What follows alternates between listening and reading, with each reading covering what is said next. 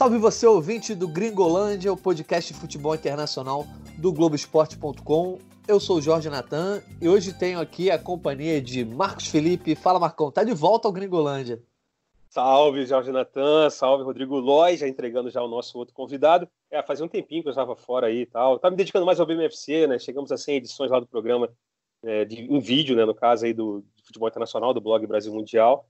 E, bom, vamos estar de volta aqui para falar né, do Manchester United. Geralmente, acho que a última vez que a gente falou no podcast, assim, mais especificamente sobre o Manchester United, que já estou entregando o tema aí também, estou adiantando, dando vários spoilers nessa apresentação, é, geralmente só falava mal, mas hoje a gente vai falar, a princípio, bem. Né, boas perspectivas aí para os Red Devils. Exatamente, e antes da gente entrar aí, dar mais spoilers e começar a falar sobre, o, sobre os nossos temas, apresentar o outro convidado, Rodrigo Lois tem sido carinha comum no Gringolândia dos últimos tempos. Fala, Lois. Carinha não dá pra ver, né? Ainda bem, né? Natan Marcão, grande, grande honra participar de novo. Figurinha brilhante ou figurinha comum do álbum, não sei. Mas muito bom participar do Gringolândia para falar do campeonato inglês e do Manchester United, que, enfim, vem dando muito certo. É um time que tem, tem jogado muito bem na Inglaterra, nessa volta da pandemia também. E vamos falar dele. É isso, vamos falar dele e vamos falar de outros assuntos também. Essa é a nossa edição de número 63 e você pode escutar todas as edições anteriores aí na página especial de podcast do Globoesporte.com ou no seu aplicativo agregador favorito. Estamos no Spotify, Castbox, Google, Apple, enfim, todos os agregadores aí você encontra o Gringolândia. Se você estiver ouvindo a gente aí que você esbarrou no meio de uma matéria, né, no, com o nosso podcast aí dentro do noticiário do Globoesporte.com. Procura aí Gringolândia nesses agregadores, que certamente no nosso histórico aí você vai encontrar algum conteúdo que você vai gostar.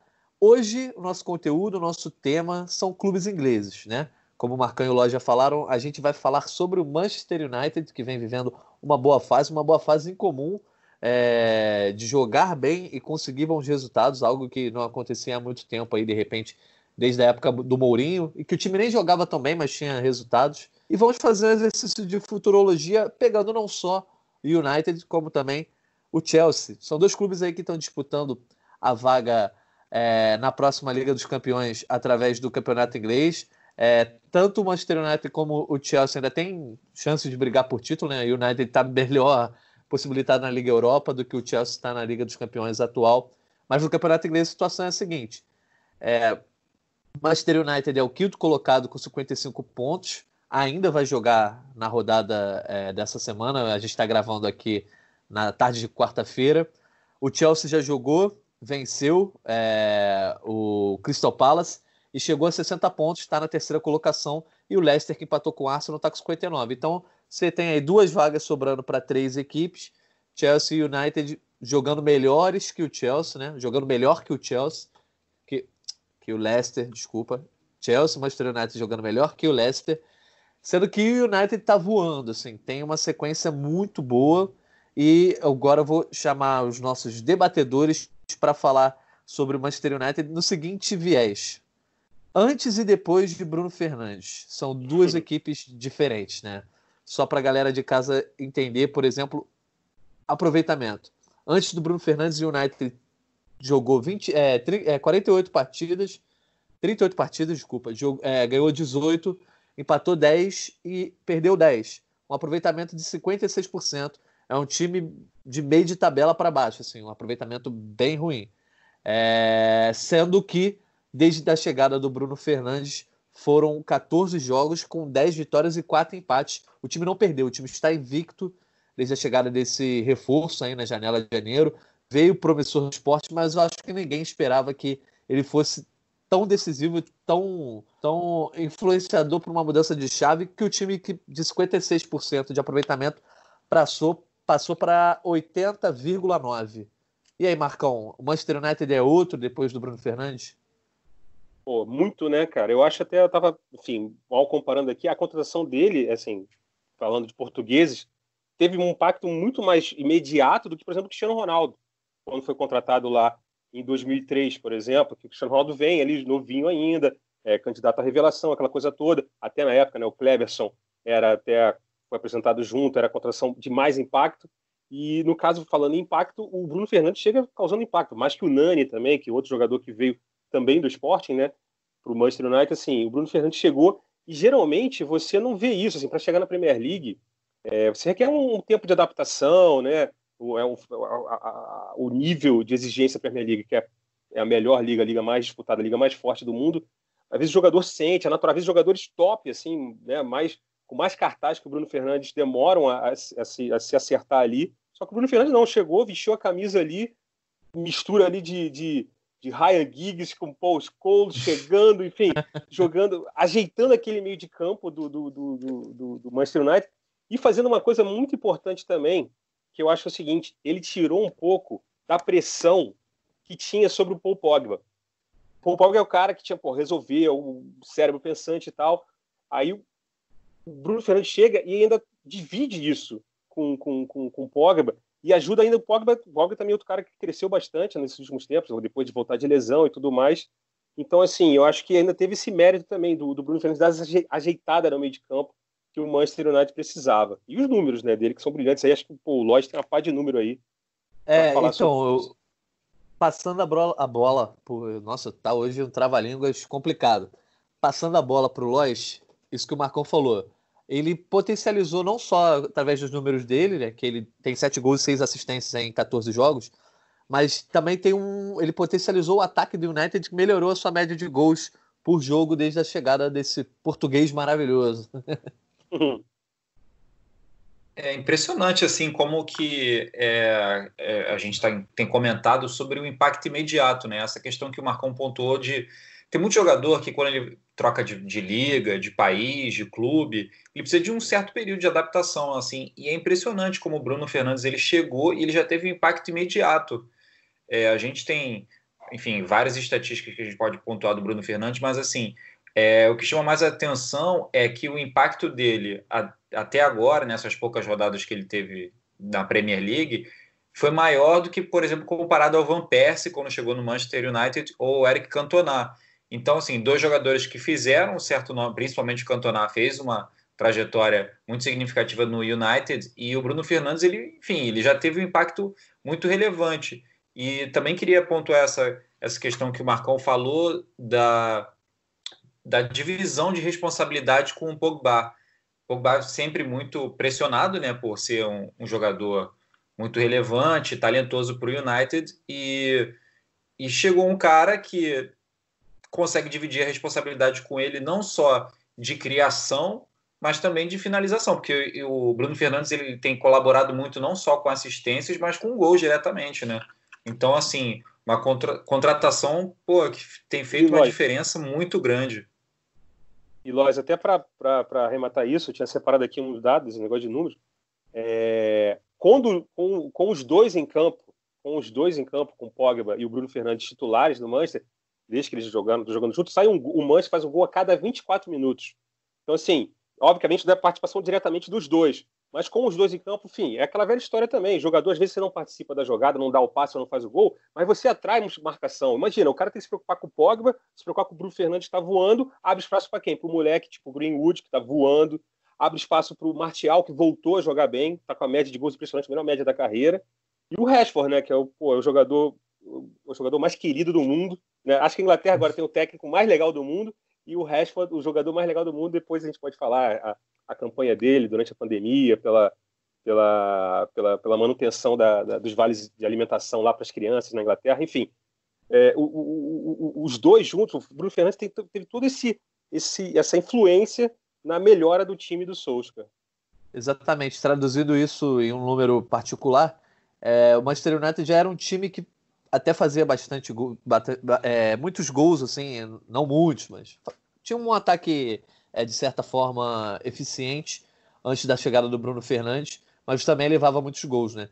Só que esses números ofensivos ainda melhoraram com o Bruno. É, antes a média de gols, antes da chegada do Bruno Fernandes, a média de gols nessa temporada era de dois gols por jogo, né? 97 gols em 48 jogos. Com a chegada do Bruno, foram 36 gols em 14 jogos, então a média de 2,57 é um aumento bastante relevante. E o United só não fez gol em um jogo desde a chegada do Bruno, que foi o primeiro jogo, né? Foi contra o Watford. E desde então o Bruno está voando e fazendo com que os companheiros produzam. Vamos tentar então mergulhar um pouco sobre esses coadjuvantes, falar sobre essa galera que tem, tem jogado bem. Primeiro, ofensivamente, né? A gente sabe que o United ainda está se construindo defensivamente, a gente pode falar um pouquinho mais depois, mas os principais coadjuvantes dessa, dessa nova equipe aí do, do Solskjaer é o Marshall, Martial, né, que, que tem oito, oito gols desde a chegada do Bruno Fernandes, como o Marcão falou, está tendo a melhor média de gols da carreira. Se ele tivesse mantendo esse desempenho desde o começo, talvez estivesse brigando pela, pela artilharia da Premier League ali com, com o Vard, Aubameyang.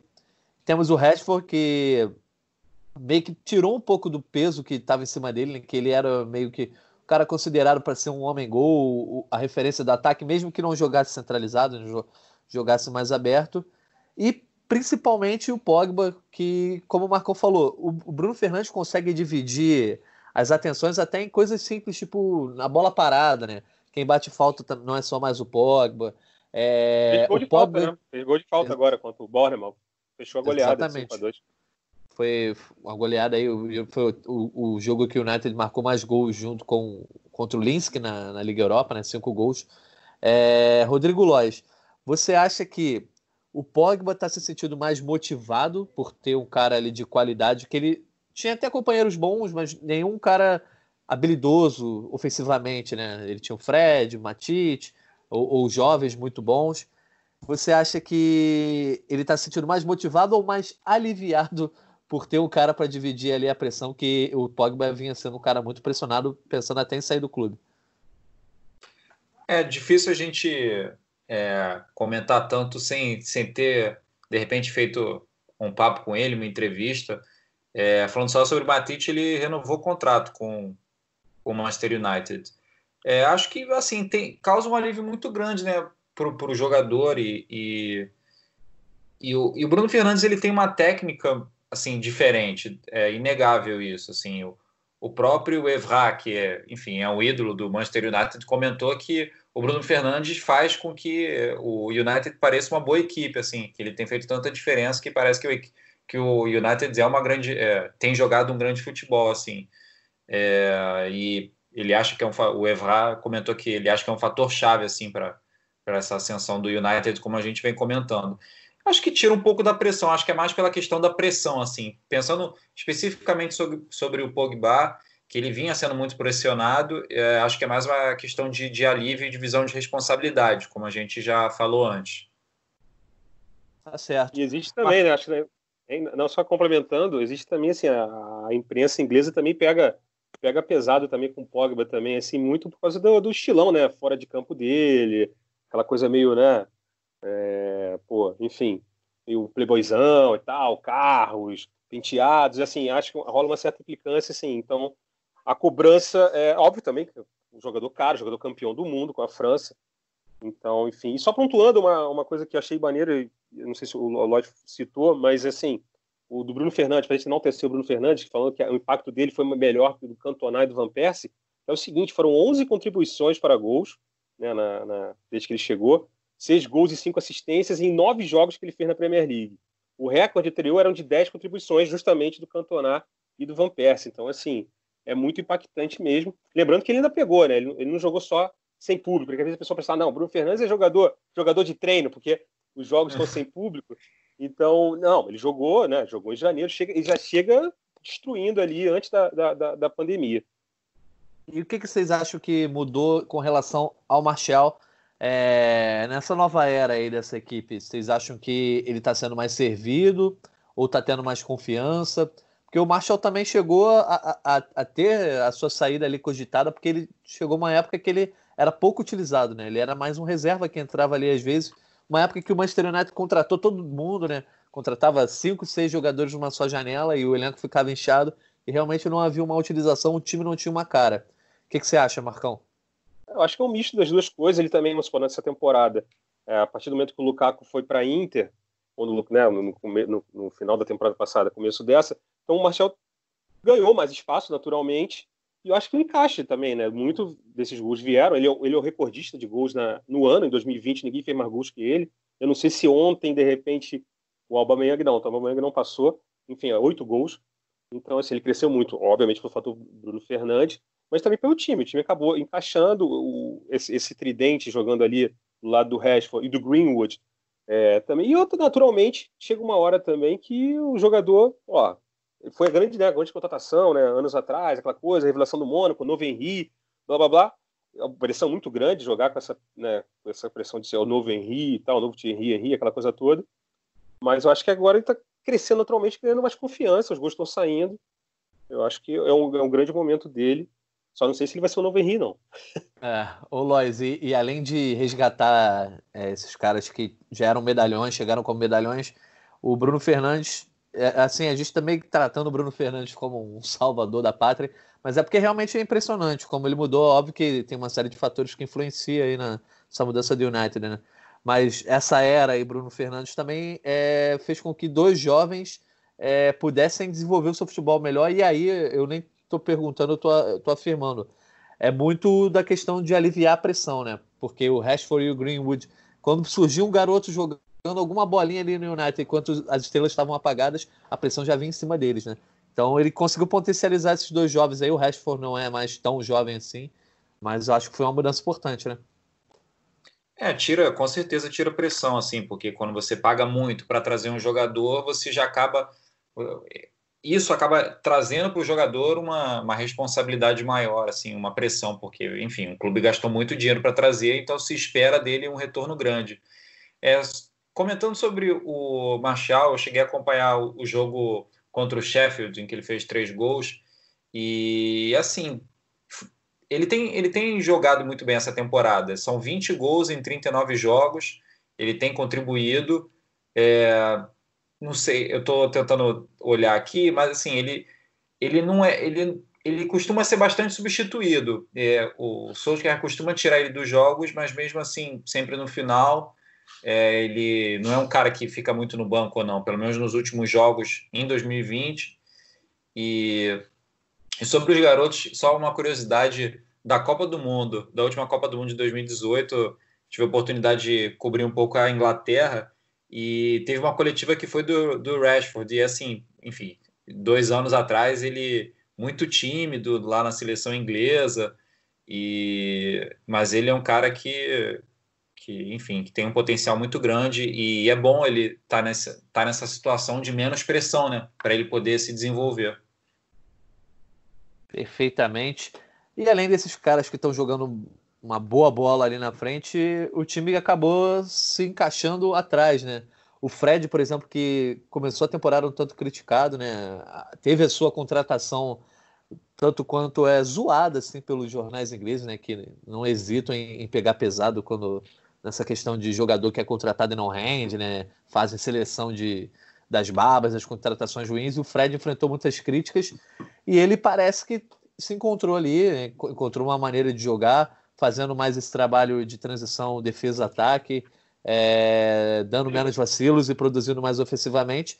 O Matite, que parecia um cara que foi contratado ali pelo Mourinho, um pouco já velho, parecia um cara fadado a, a não render mais nada, começou a, a ter mais chances, está jogando bem também e até renovou seu contrato, além de nomes como o Bissaka ali na, na lateral, que já foi uma contratação é, pontual. É, hoje dá para se dizer que talvez o, o, United seja um dos times, nesse momento, tá, gente? Eu não estou falando aí da temporada, mas nesse momento, a gente está aqui no dia 8 de julho de 2020. Talvez seja um dos times que você veja mais regularidade nesse momento da temporada. Pergunta tá aí ar para os dois. Não, é um, dois, um, dois, né? O Chelsea também está muito bem. A gente está falando da temporada europeia, obviamente você tem o Bayern de Munique, né, que encerrou a temporada e está voando, mas é um dos times sim da temporada que está bem. E o Manchester United também, outro detalhe, eu acho importante é, é frisar, assim, do, do, voltando, do, você falou do Fred, o Fred antes da chegada do Bruno Fernandes, ele era um cara que estava ali segurando a onda, inclusive. Ele foi eleito o melhor jogador do mês, é, eu não lembro qual foi no, no, no, meados da temporada do ano passado, dessa temporada, mas no ano passado. Então, assim, é um jogador. Agora, por outro lado, você falou desses jogadores todos, o elenco muito bom, só que eu ainda eu acho que a gente pode, não sei se pode ser até o gancho para a gente passar para o futuro do Manchester United, a defesa. né, no jogo contra agora, no, no, no 5 a 2 contra o Bournemouth, o Maguire, para um zagueiro que custa, custou né, 80 milhões de libras, tudo bem, que a gente sabe que ele custou isso tudo por, pelas questões é, burocráticas do futebol inglês, é um jogador inglês, então você tem que ter uma, um número de jogadores ingleses e, enfim, é um jogador já acostumado também com a Premier League e tal, aquela coisa toda de zagueiro de seleção inglesa, mas para o valor que ele, que, que ele custou, é, ele, ele, erra, ele falha umas falhas que não são compreensíveis. Outro jogador que é constantemente, que até o, o Solskjaer falou numa entrevista que precisa evoluir, é o goleiro, o De Gea, também que assim, né, também nunca, sempre fica, é um goleiraço e tal, tecnicamente falando, mas sempre leva uns gols que são incompreensíveis. Então, assim, a defesa, o Lindelof não é um jogador super confiável. O Bissaka realmente é, acertou ali a lateral direita, né? Aquela coisa de ficar anos dependendo do Valência e tal. Acertou com o Bissaka. Ashley Young improvisado. É, exatamente. Então, acho que a defesa, principalmente o miolo de zaga, e talvez assim, eu acho que precisava de um grande reforço, pensando já na próxima temporada. Não sei se você ganha é, falar. Não, então, eu, eu, eu, ia. Pode, pode falar, Lois. É que a questão do futuro a gente vai falar um pouco mais na frente, mas se você quiser falar sobre essa defesa do United. Não, ia comentar sobre essa questão do momento, né? O United ele está invicto há 16 jogos, são, é, são 12 vitórias e 4 empates. É, não perde desde, desde janeiro, desde o dia 22 de janeiro, foi a última derrota para o Burnley pela, pela Premier League. E, enfim, é inegável, né? É só você olhar o retrospecto para afirmar que o momento do United é muito bom e, como o Marcão falou, assim, dos times que dessa volta no futebol europeu depois da paralisação para a pandemia, assim, os que mais me chamaram atenção foram, em primeiro lugar, o Bayern de Munique, acho que acima dos outros. É, o Chelsea eu gostei de ver nessa retomada e o Manchester United. Eu acho que, por exemplo, o Real Madrid, que também é um time que vem conseguindo bons resultados desde que o futebol voltou na Espanha, não apresenta o mesmo desempenho, não. É, é um, é um jogo abaixo, assim. O, o do Bayern de Munique é bem acima, pelo que a gente tem, pelo que a gente tem acompanhado. E acho que é isso, assim. Acho que é, a gente não chegou a comentar ainda do trabalho do Solskjaer, assim, desse trabalho dele, não uma coisa tática ou de treino, mas assim de gestão de grupo, né? De conseguir deixar os jogadores, enfim, é um elenco que a gente está falando aí de jogadores, vários jogadores jovens, e de conseguir passar por um momento mais turbulento que foi janeiro. Em janeiro, o United teve quatro derrotas no mês, o que é muita coisa, e enfim, conseguir passar por aquele momento conturbado e agora o time está jogando de uma maneira mais relaxada. Tem objetivo e tem uma certa cobrança para conseguir garantir a, a a vaga na próxima Liga dos Campeões, mas assim, não estava mais brigando por título, pelo menos no campeonato inglês, então é, é uma situação um pouco mais confortável. É, então o Marcão acabou puxando a questão do futuro, mas estava aqui no nosso planejamento mesmo falar agora que a gente falou de eu todos os jogadores. Roteiro, eu furei o roteiro. Eu furei o roteiro. Faz, Admito! Faz parte. a gente falou de todos os jogadores ali e acaba chegando. Ah, o trabalho do técnico não conta nada para isso, né? Você quer falar alguma coisa, Marcão? Não, não, eu só ia falar da, da questão também. Eu acho que a gente lá no começo, quando você citou da, da tabela do campeonato inglês e agora o, o Lois citou que o Manchester jogando um pouco mais leve, eu acho também assim existe o fato de acho que todo mundo pela, pela que a imprensa está falando e pelos bastidores, existe a punição para o Manchester City, que deve ser no mínimo, de repente, uma temporada fora de torneios europeus. Então, essa vaga, o quinto colocado vai conseguir uma vaga. Então, assim, a briga ali, obviamente, está entre esses três ali, o Leicester, o Chelsea e o Manchester United, né? Terceiro, quarto e quinto ali dividido. Agora, no momento, o terceiro é o, o, o Chelsea. Mas eu acho que essa, essa possibilidade de ter uma quinta vaga, e é uma possibilidade quase real, é, acho que deixou também. Um, não existe aquela pressão, pô, se a gente ficar em quinto já era.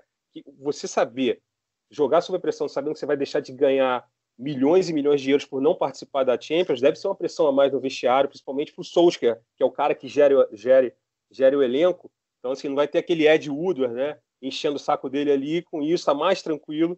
Então, acho que acaba é, dando mais leveza para esse time do Manchester United. Ao mesmo tempo, você, você acaba dependendo um pouco da justiça e isso não, é, não seria confortável. Mas nem tudo está perdido, não, não. mesmo que, sim, sim, mesmo que o United tô... não, não termine entre os quatro, ele tem a Liga Europa, né, que pode obviamente parecer difícil e tal, mas é um dos favoritos. E da última vez que o United esteve nessa situação, ele ganhou a Liga Europa com o Mourinho, né? E acabou voltando para a Champions de, dessa forma. Mas a gente não está mais na era Mourinho, estamos na era Solskjaer. E a gente falou de tantos jogadores, né? Ah, o tio, fulano tá jogando bem, fulano tá jogando bem, o Bruno Fernandes mudou. Mas qual é o papel aí do Solskjaer, que era um cara que entrou, teve um bom desempenho inicialmente, acabou efetivado ali na, naquela empolgação e depois mostrou que talvez seu trabalho não fosse tão consistente como a direção estava esperando. Só que agora o time está dando uma virada. Ele com seu perfil ali mais quietinho, comemora os gols quietinho, fica sentado boa parte do jogo, não fica na, na beira do campo ali distribuindo gritos. É, qual o papel desse cara? Antes da gente entrar né, nessa discussão, a gente vai chamar aqui a nossa convidada, a Karine Teixeira, do perfil Red Army Brasil, que é um perfil de torcedores aqui do Manchester United. Eu também sou torcedor do Manchester United, eu, eu acompanho o trabalho da Karine, já participei também no podcast deles e ela já participou aqui do Gringolândia. Então estamos aqui convidando ela de novo. Karine, fala aí, qual o papel do Solskjaer nesse bom desempenho do United hoje? Fala galera do Gringolândia, prazer estar aqui de novo com vocês, ainda mais para falar dessa fase boa do Manchester United. Já são 16 jogos de invencibilidade e mais do que isso, um bom futebol apresentado, algo que não víamos há muito tempo. E se nos momentos ruins a gente tende a apontar o treinador como o primeiro e principal culpado, acredito que também devemos creditá-lo quando a maré é boa. E eu destaco o Solskjaer em dois pontos. O primeiro é a gestão de elenco. Nós vínhamos de trabalhos com técnicos que não conseguiram ter uma convivência harmoniosa com todo o grupo, e penso que isso pesa para o resultado final que é apresentado em campo. O Oli tem uma convivência boa com os jogadores, sabe o momento e a maneira correta de cobrar e motivar. Então acho que essa sorte é muito da confiança que ele tem passado a cada atleta.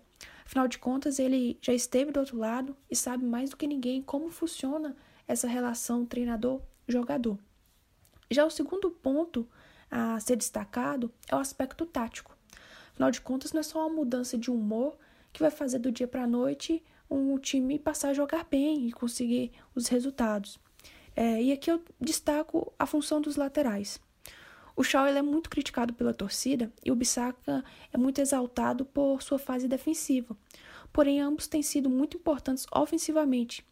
Eles abrem a linha de passe para o trio de ataque, principalmente os pontas, né, o Rashford e o Greenwood.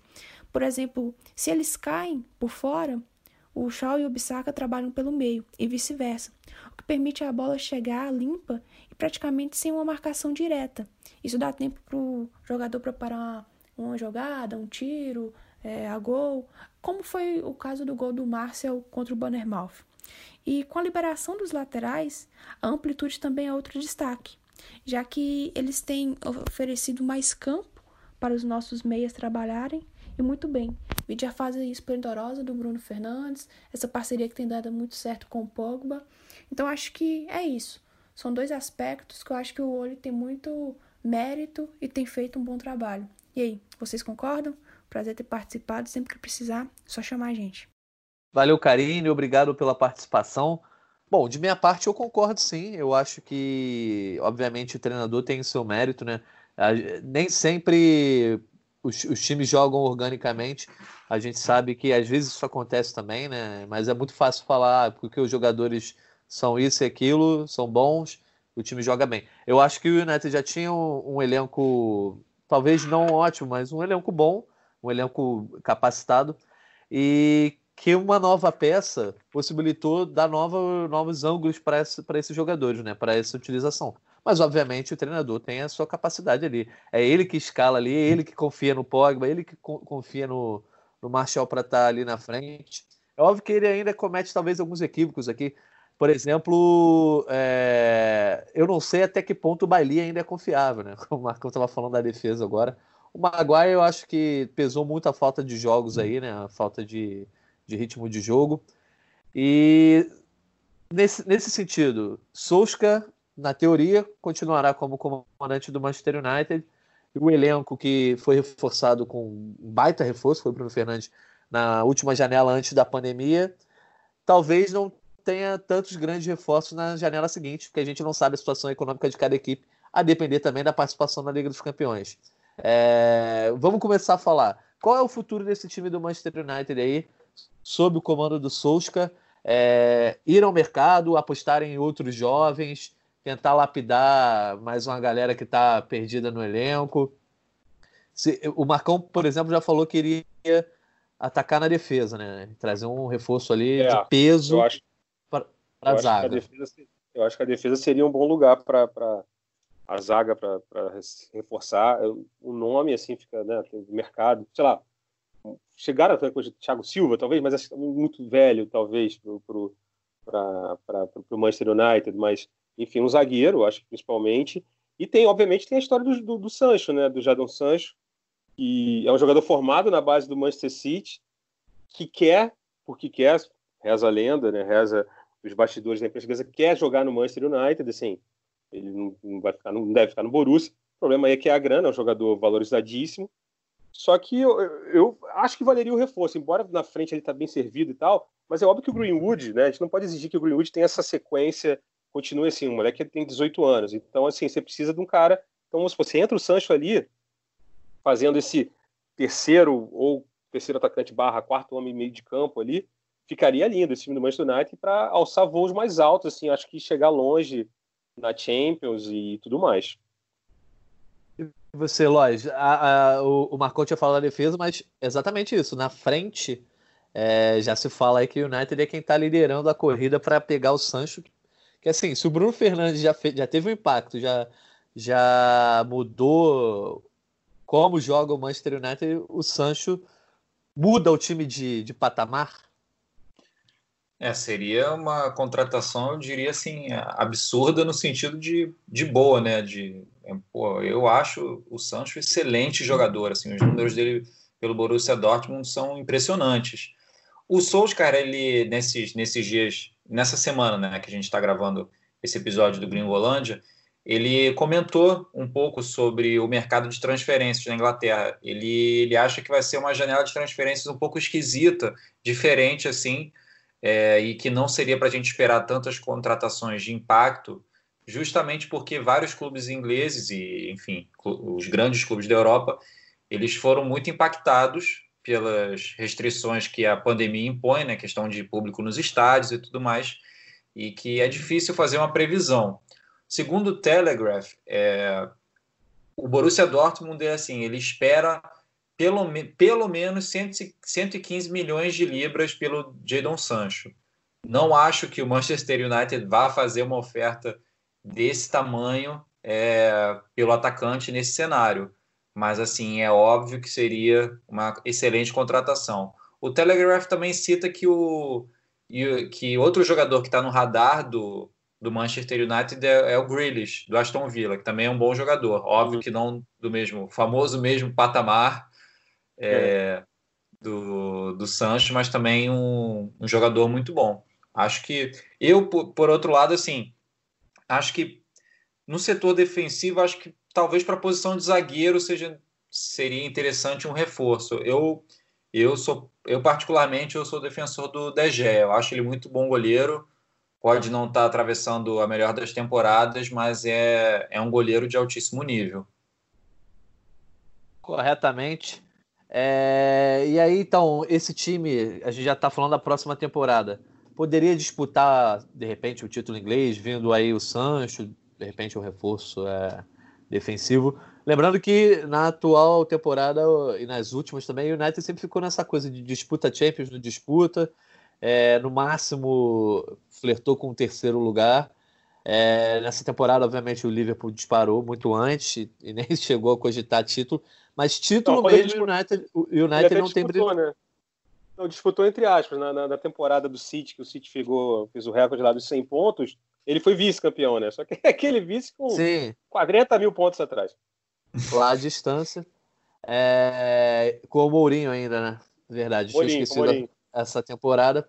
É, mas nesse sentido, reforçado, vocês acham que, por exemplo, o United ainda está brigando pela Liga Europa, né? É, e a Copa então, da Inglaterra também. E a Copa da Inglaterra é que acaba. O United não ganha há, há cinco anos, acho que é cinco anos que não ganha. Mas bem ou mal é um título que, que roda muito. A Liga Europa acaba sendo um título que um clube grande só briga quando alguma coisa deu errado, né? Se uhum. for, ou seja, não classificar para Champions lá no começo ou ser eliminado na fase de grupos. Então o United tem a chance de ganhar a Liga Europa pela segunda vez em um intervalo curto. Mas e título inglês? Premier League. É o maior campeão da história do campeonato inglês. Está é, tá sem ganhar desde a era Ferguson ali, desde 2012 13 Vocês acham que com esses reforços é capaz do United brigar? Ou ainda assim City, Liverpool estão num patamar meio inalcançável? Olha, falando assim, pelo, pelo menos pelo patamar, o nível do Liverpool e do Manchester City, eu continuo achando bem acima.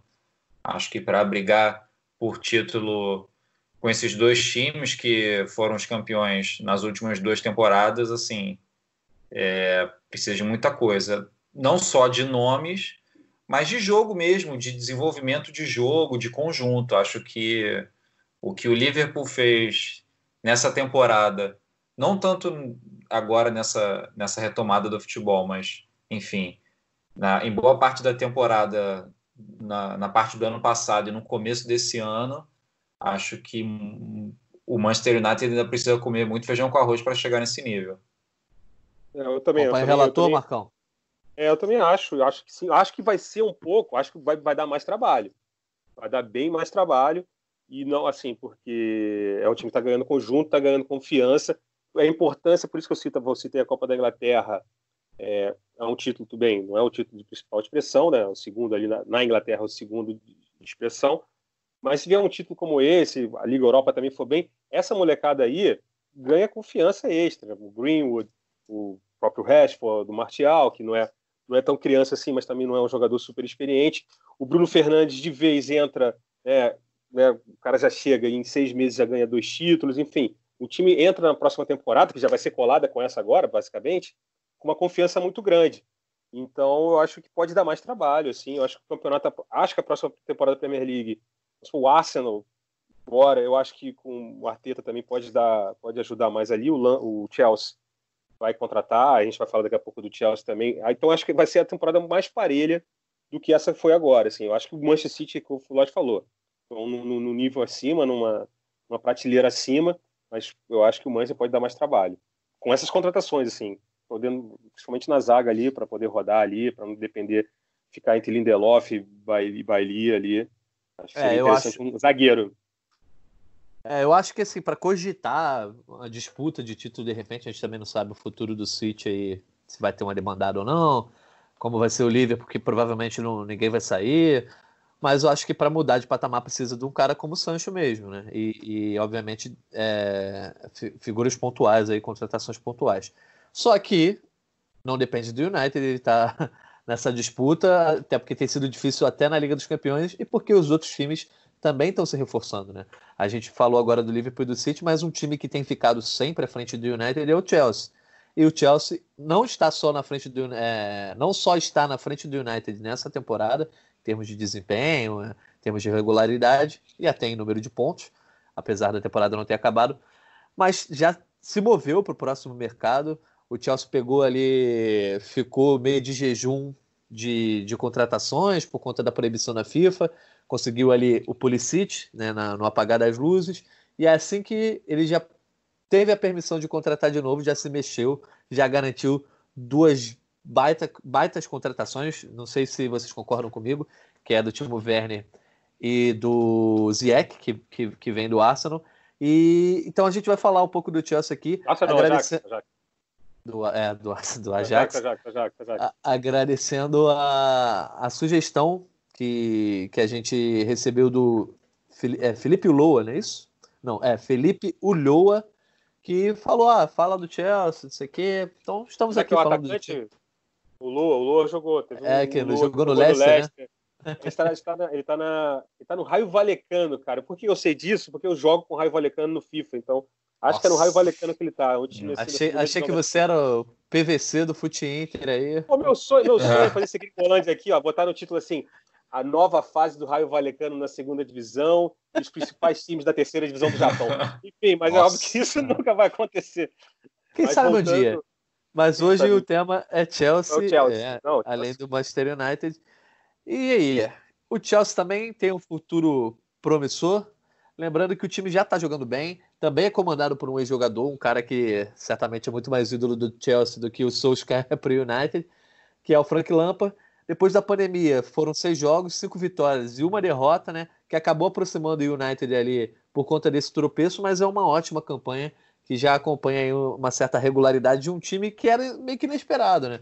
Que é um time é, composto por jovens, é, só tinha o um Pulisic ali de nome novo. É, vocês acham que tudo caminha aí para o Chelsea terminar essa temporada classificado e com um bom, com uma boa perspectiva para o futuro? Eu, eu, eu acho que sim, eu acho que sim. E, e o, o Chelsea alternou altos e baixos, justamente por isso que você falou, um time muito jovem, muito jovem, muito jovem e alternou altos e baixos, mas o Lampard também é um cara também que é, um, é novo, né? Ele tem uma temporada, ele treinou o, o, o Derby County na temporada passada e essa é a segunda temporada dele como técnico. Então, assim, ele também está evoluindo junto com, com os jogadores. E eu acho que o Chelsea, assim, essas contratações, o Timo Werner, né, especialmente, porque aí você deve. O Giroud, aí você vai botar o Giroud no mercado e você vai ganhar uma boa grana com o Giroud, inclusive, porque o Giroud é um cara campeão do mundo e tudo mais. Embora eu ache ele um bonde, mas e você traz o Timo Werner, rejuvenesce o elenco. E o, o Ziyech também ali pro, pro meio de campo, o jogador, a gente está falando do Bruno Fernandes, aquele cara para encaixar jogo, era o que o Ziyech, o Ziyech era a cola daquele time do Ajax que já foi todo desmembrado, o time do Ajax que, que, que encantou na temporada passada. Era, era, o cara cerebral ali, lançamento, enfim.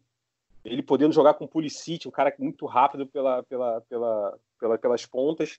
E ainda tem o fator William, né, que está jogando muito, a gente vai falar um pouquinho aqui. Até tem, adiantando aqui, né, bati um papo com ele pelo WhatsApp, mandei as perguntas para ele.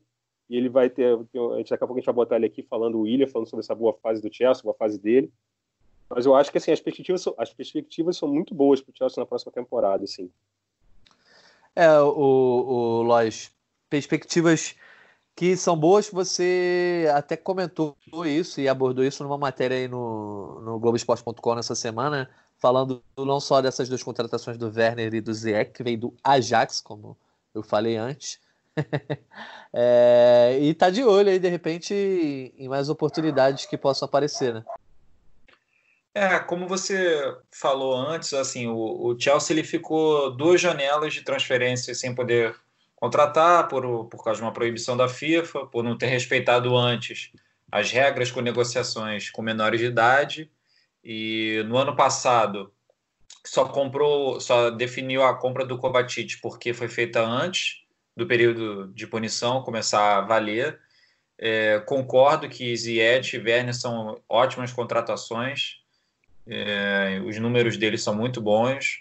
É, temporada passada, por exemplo, o Ziyech, pelo Ajax, ele fez 21 gols e 24 assistências em 49 jogos. Na atual temporada, são mais 8 gols e 21, 21 assistências em 35 jogos. O Werner, que já é um cara com rodagem pela seleção da Alemanha, enfim, nessa temporada, 34 gols e 13 assistências em 45 jogos. É, são jogadores assim que estão prontos. Tão, não, precisa, é, não é uma questão de esperar um desenvolvimento no Chelsea. São uhum. jogadores prontos e, e prontos para serem titulares, né? E você falou do Lampard nessa matéria deu para a gente contar um pouco é, a partir também de contribuições de colegas do Telegraph sobre como que o papel do Lampard ele foi fundamental nessas contratações é muito diferente de, de outros técnicos anteriores do Chelsea. O, o, Mourinho não se encaixa nesse perfil, mas o Conte e o Sarri principalmente, eles participavam muito pouco das negociações. Eram, eles não eram muito comunicáveis, assim, era difícil para a diretoria afinar com eles é, as negociações e principalmente eles serem proativos na hora de contratar, de conversar com o jogador, explicar o projeto, de convencer o cara a escolher o Chelsea, né? E o Lampard, ele ajudou muito nessas duas contratações do Ziyech e do Werner, e tenho certeza que ele vai continuar fazendo isso para a próxima temporada. O Chelsea ainda está de olho, por exemplo, no, no Havertz, do Bayer Leverkusen, que agora que o Bayer Leverkusen está fora, não vai disputar a Liga dos Campeões, a próxima, é um jogador que ele está querendo ser negociado, é uma coisa que saiu essa semana na imprensa inglesa e na alemã, de que, enfim, ele está querendo, tá querendo ser negociado, acho que é o momento. E, e tem outros jogadores no radar do Chelsea. Assim, acho que é um clube que que na próxima para a próxima temporada ainda vai fazer contratações assim que a janela for, for aberta. É, o Chelsea que está de olho em possíveis oportunidades de mercado, pois poupou dinheiro, a gente já falou aí sobre a proibição né, de contratações, só que o time atual também não vem fazendo feio, né? O time atual vem tendo bom desempenho, mesmo com alguns jogadores jovens e outros mais veteranos, e com a contribuição do Pulisic. É, talvez não seja o mesmo impacto que o Bruno Fernandes teve no, no United, mas o Pulisic vem sendo o grande protagonista aí desse time atual ainda, sem, sem reforços já contratados, né, Marcão? Sim, sim, ele, né, principalmente nesse pós-pandemia, pós-pandemia não, a pandemia continua, esse pós-quarentena na Inglaterra, ele, ele, ele muitos depositava muita esperança, rolava uma certa tipo pressa que ele mostrasse resultados logo. Não aconteceu, por exemplo, a gente comparando, voltando a comparar com o Bruno Fernandes, ele demorou um pouquinho a encaixar, a pegar o jeito da Premier League, mas agora já está funcionando. É, é, o cara que entra, faz aquele facão né, no, no ataque muito bem, ele entra na, na diagonal, é um jogadoraço. Mas eu acho que, assim, até no roteiro você colocou, né, ele realmente está sendo um dos protagonistas, você colocou o William, talvez ali como coadjuvante, eu já eu acho que não, eu acho que ele está dividindo o protagonismo nessa volta é, pós-quarentena, assim, cara. Eu acho que o William também é outro jogador que talvez aí tenha um fator, né, que a gente brinca, né, o fator renovação. Tá jogando muito para poder renovar? Não sei. A gente até vai falar com ele, eu perguntei para ele sobre isso, sobre renovação. Mas eu acho que assim, é um cara que nesses, nesses seis jogos, né, após o retorno na Premier League, ele fez seis jogos, quatro gols, três assistências, foi duas vezes eleito o melhor jogador em campo. Então, assim, eu acho que é um cara que que, que, que tá contribuído bastante, assim, né? E é um cara que é o cara, de, é o homem de confiança do Lâmpada ali, é para dar essa liga ali na molecada. O Lâmpada sempre falou bem dele, o William também, assim, vice-versa. Então, assim, eu acho que é um jogador que é importante o, o, o Manchester, o, Manchester, o Chelsea manter para a próxima temporada, até para fazer essa, para ele receber esses jogadores. É um jogador também muito importante. Do, tem uma declaração, agora não vou lembrar o nome do rapaz do Chelsea, que agradeceu muito a, ao fato do William é, ter recebido ele lá. Enfim, ele vai ser bom também para receber esses reforços aí, o Zieck, que é um cara que provavelmente vai ser, foi contratado para jogar na posição mais ou menos do William ali, o Zieck.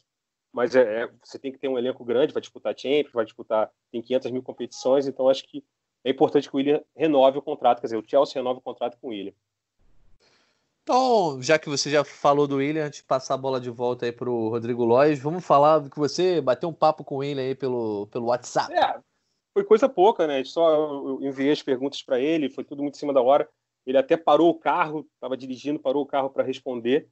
E a primeira pergunta que eu faço para ele é a seguinte, né? Eu pergunto dessa boa fase, né? Desse, se ele acha que ah, voltou melhor depois da quarentena e tudo mais.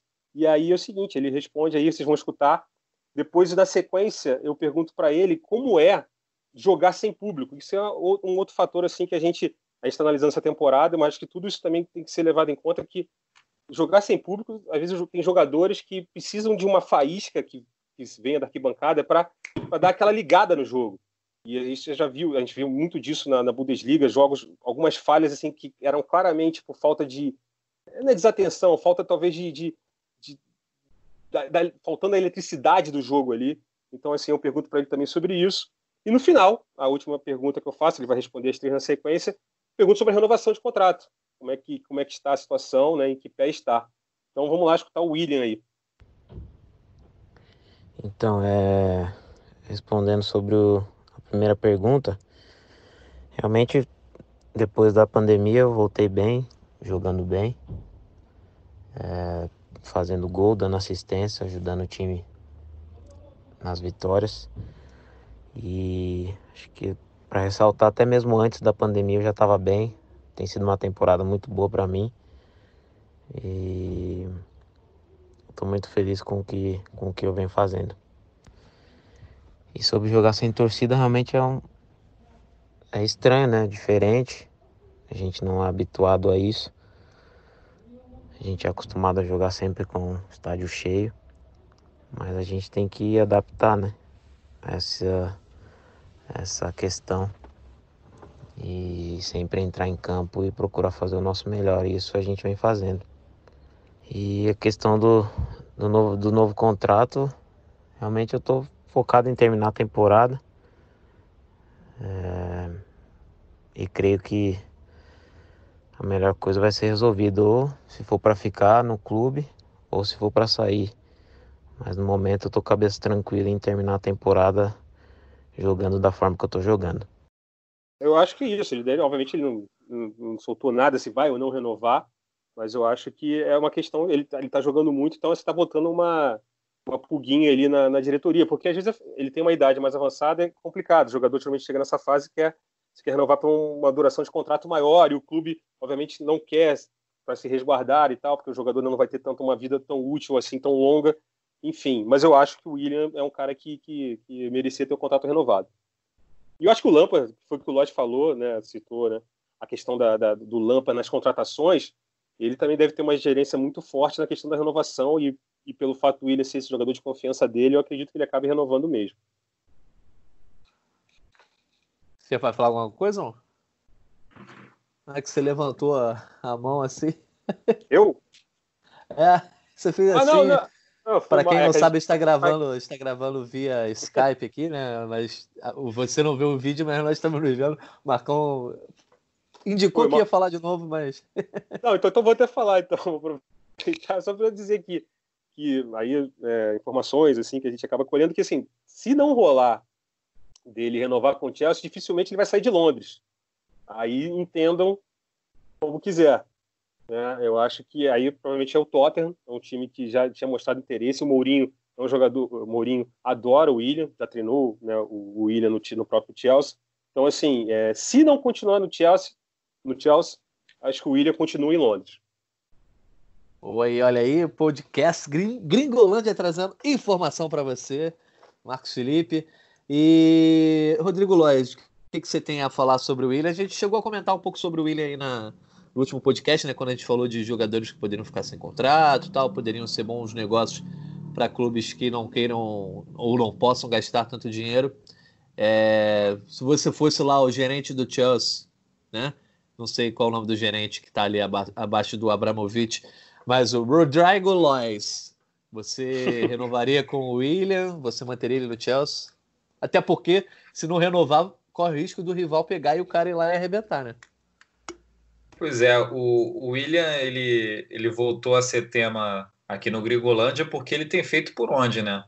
Ele tem jogado muito bem nesse período pós-pandemia.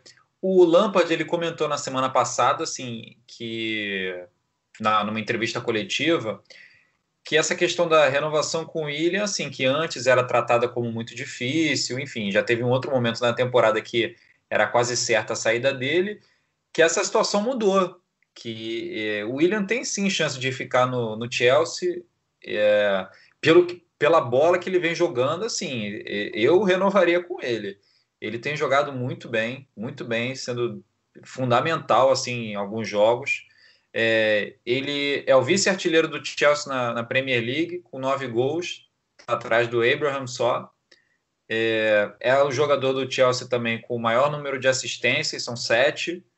É, por número, por questões assim que não se que não dá para explicar em números também, o, o William ter feito por onde para justificar uma renovação de contrato.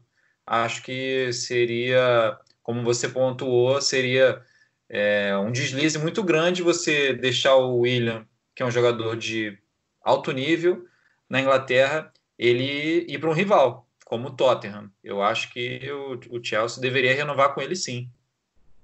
Eu também acho que deveria renovar. E você, Marcão, segue aí no teu papo com o William e já dá sua opinião se você também renovaria. Não, o papo com o William acabou, era aquilo. Era aquilo. Ah, tá. Não, desculpa, achei que. Não, vamos lá, vamos dar mais bastidores aqui da gravação. A gente, a gente grava por Skype e acerta algumas coisas pelo WhatsApp. E aí o Natan perguntou se tinha mais alguma coisa conversa com ele. Eu pensei que ele estava pedindo os áudios que eu já tinha, que eu não enviei para ele, eu enviei só um áudio para a edição do podcast. Evidentemente não, a conversa com ele foi essa aí. Então aqui, aqui é, é podcast verdade, podcast é sem, sem filtros. Mas voltando. Sem, sem blá blá blá, sem, sem mimimi. Aí... Inclusive, vocês, vocês podem estar ouvindo, às vezes o meu cachorro começa a latir aqui, eu tenho que mutar para ele ficar quietinho. Aí eu volto. Então, isso é bom que a galera aí, né, o Maurício Mota, né, que é o nosso editor de podcast aí, um bom trabalho para ele hoje aí, tem muita coisa para editar nesse podcast. Mas, assim, voltando, já falei, o William acho que tem que renovar. E voltando, eu acho que você pode seguir agora o roteiro. A parte do William já passou. Eu acho que a gente Exato. pode pular agora, pular de para falar de falar do cara que você gosta muito, de outro português, ou não? Ainda tem mais coisa no roteiro aí? Não, eu só queria, para a gente finalizar, a gente falou de United e Chelsea, né? É, o, o, Chelsea ainda pega até o Bayern de Munique, mas perdeu o primeiro jogo por 3 a 0 Provavelmente não vai disputar esse título da Liga dos Campeões. É, então, vamos supor aí que o Chelsea não dispute esse título não, e não tenha mais títulos a disputar. Embora o United tenha a Liga Europa, os dois estão disputando aí a, a Copa da Inglaterra, vão ser rivais é, nas semifinais, né? Nas semifinais da Copa da Inglaterra. Dia 18, não, 18 não, dia 19, 19. de julho. Manchester United e Chelsea numa semifinal e na Isso aí, 19 de julho, um jogo, um jogo único, né? Lembrando que não tá tendo aquela, aquele esquema de replay, e já é no Wembley. Na outra semifinal, fala aí, Marcão. Na outra final, semifinal é Arsenal e Manchester City, criador e criatura ali, né? Pep Guardiola ou, versus Arteta. Ou seja, teremos uma grande final aí, mas antes dos dois times se enfrentarem, vamos só finalizar esse debate com uma pergunta. Qual dos dois times é mais promissor para o futuro? O Manchester United do Solskjaer ou o Chelsea do Lampa? Rodrigo Lois. Sem rodeios, Chelsea. Não tem nem porquê. Só para dar um. Preciso. Ah, a gente. É, assim, eu posso resumir por que, que eu acho. Acho que o Chelsea já tem um. já vem apresentando um futebol melhor. É, como a gente vê na classificação da, da, do campeonato inglês.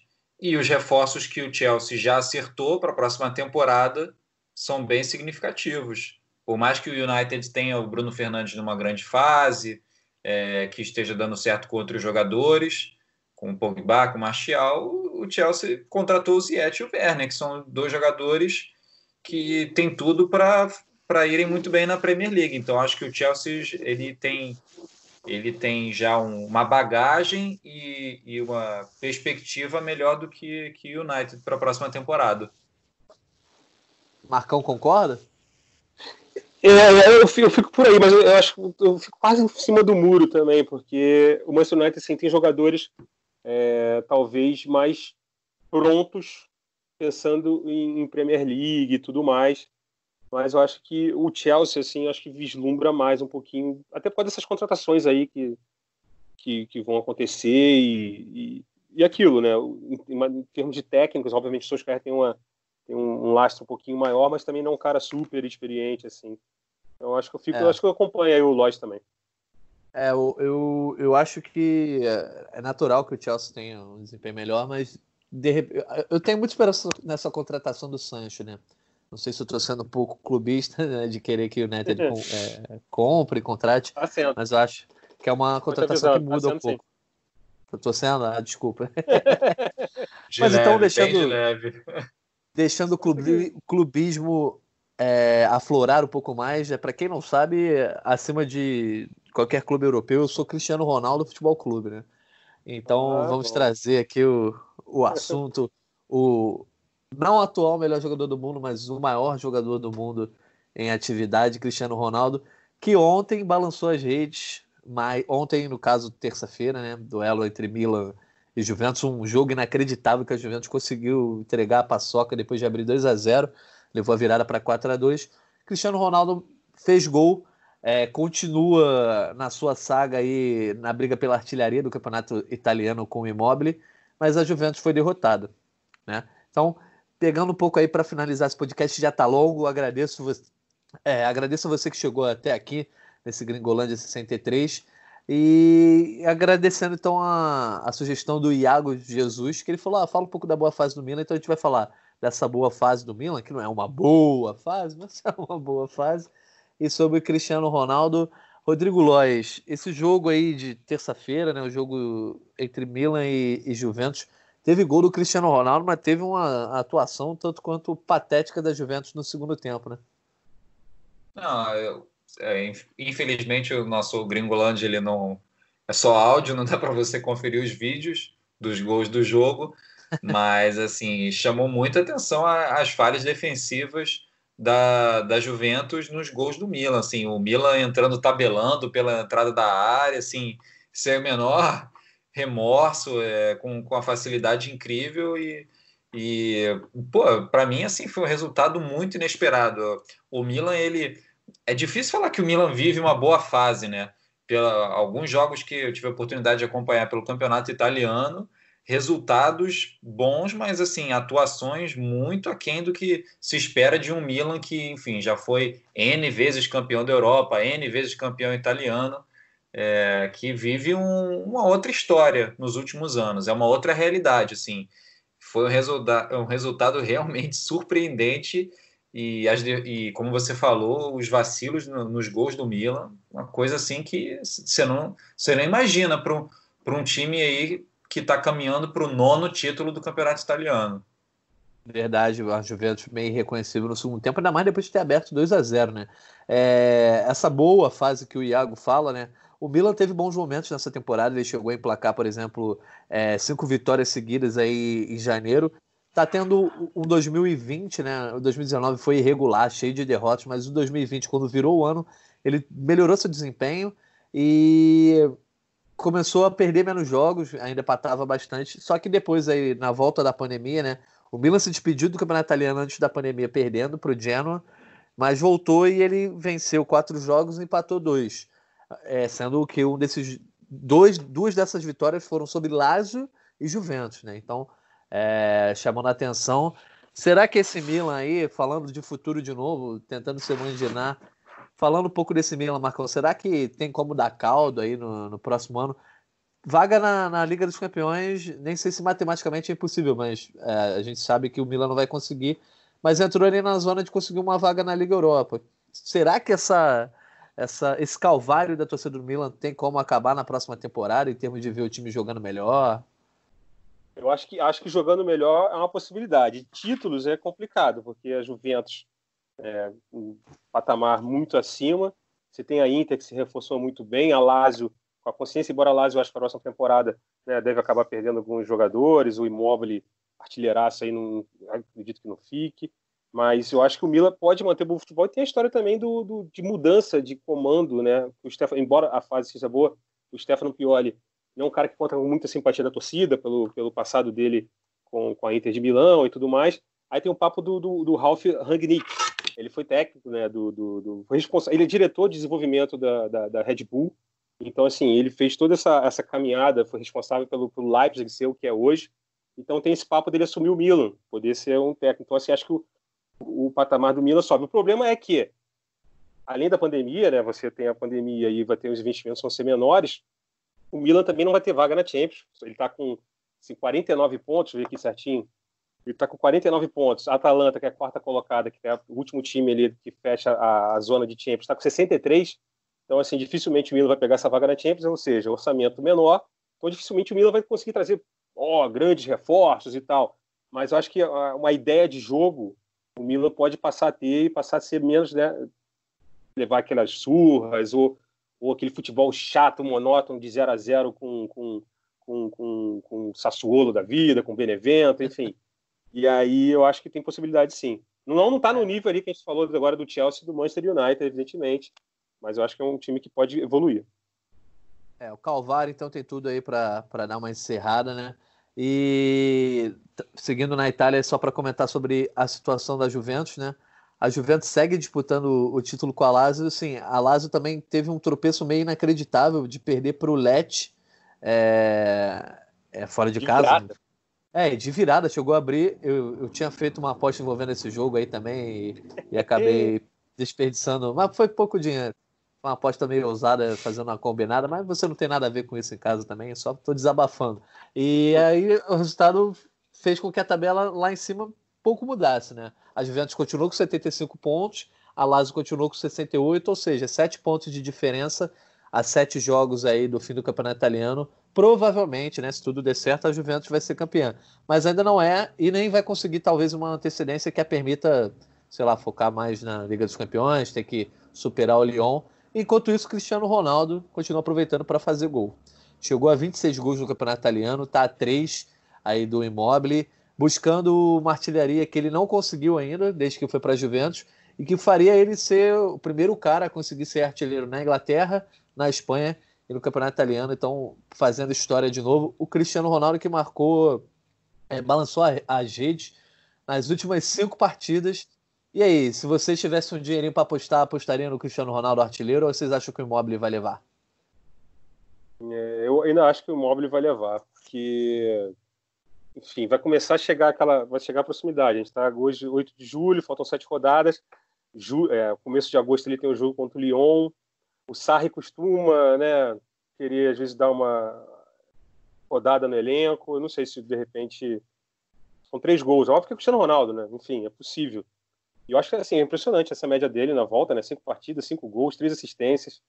É, 18 gols em 18 partidas nesse ano, em 2020. É, e foi eleito, né? Você falou aí, foi eleito o maior jogador estrangeiro pelo, pelo Globoesporte.com, né? Na, na, na, eleição lá feita pelo. De, de quem ele ganhou na final? De quem ele ganhou na final? Ele ganhou do Lionel Messi. Ah, ah tá. Messi. Entendi. Cadê o hoje aqui? Pois é, cadê tinha que estar tá aí, não tem graça. Não, não tem graça falar mal do Messi. Mas o, o, o, Lois, o Lois é messista também, né não, Lois? De leve, de leve. Messista é, é, é, forte, mas eu acho que eu sou, na verdade, acho que parece mais contigo de falar. O Cristiano Ronaldo é o maior jogador e o Messi é o melhor. Aí sim. Acho que é mais ou menos que, por aí. Acha que dá imóvel ou Cristiano? Ah, difícil, difícil. São sete, sete jogos para tirar três gols de diferença. Exatamente. Assim, eu prefiro, prefiro ficar em cima do muro mesmo. Acho que não vou ter a resposta, não. Cristiano Ronaldo é craque, enfim, artilheiro, mas é pouco jogo para tirar diferença. Então, para deixar tudo é, empatado, o Marcão foi de mobile, você ficou em cima do muro, eu vou de Cristiano Ronaldo aí, e a gente vê o que, que o futuro nos trará. E eu gostaria então aí, a gente encerrando mais uma edição do Gringolândia, de agradecer todo mundo que participou aí no Twitter, né? A gente postou lá é, solicitando sugestões de, de, temas, a galera participou falando várias coisas assim, diferentes, muitos pedidos sobre Jorge Jesus, sobre Benfica, é, sobre outros clubes, é, falando sobre a disputa de vagas na Inglaterra. Então agradecemos as sugestões do Mário da Paz, Futebol e Café, Thiago Berigui, Adão Filho, Arthur Estervilani.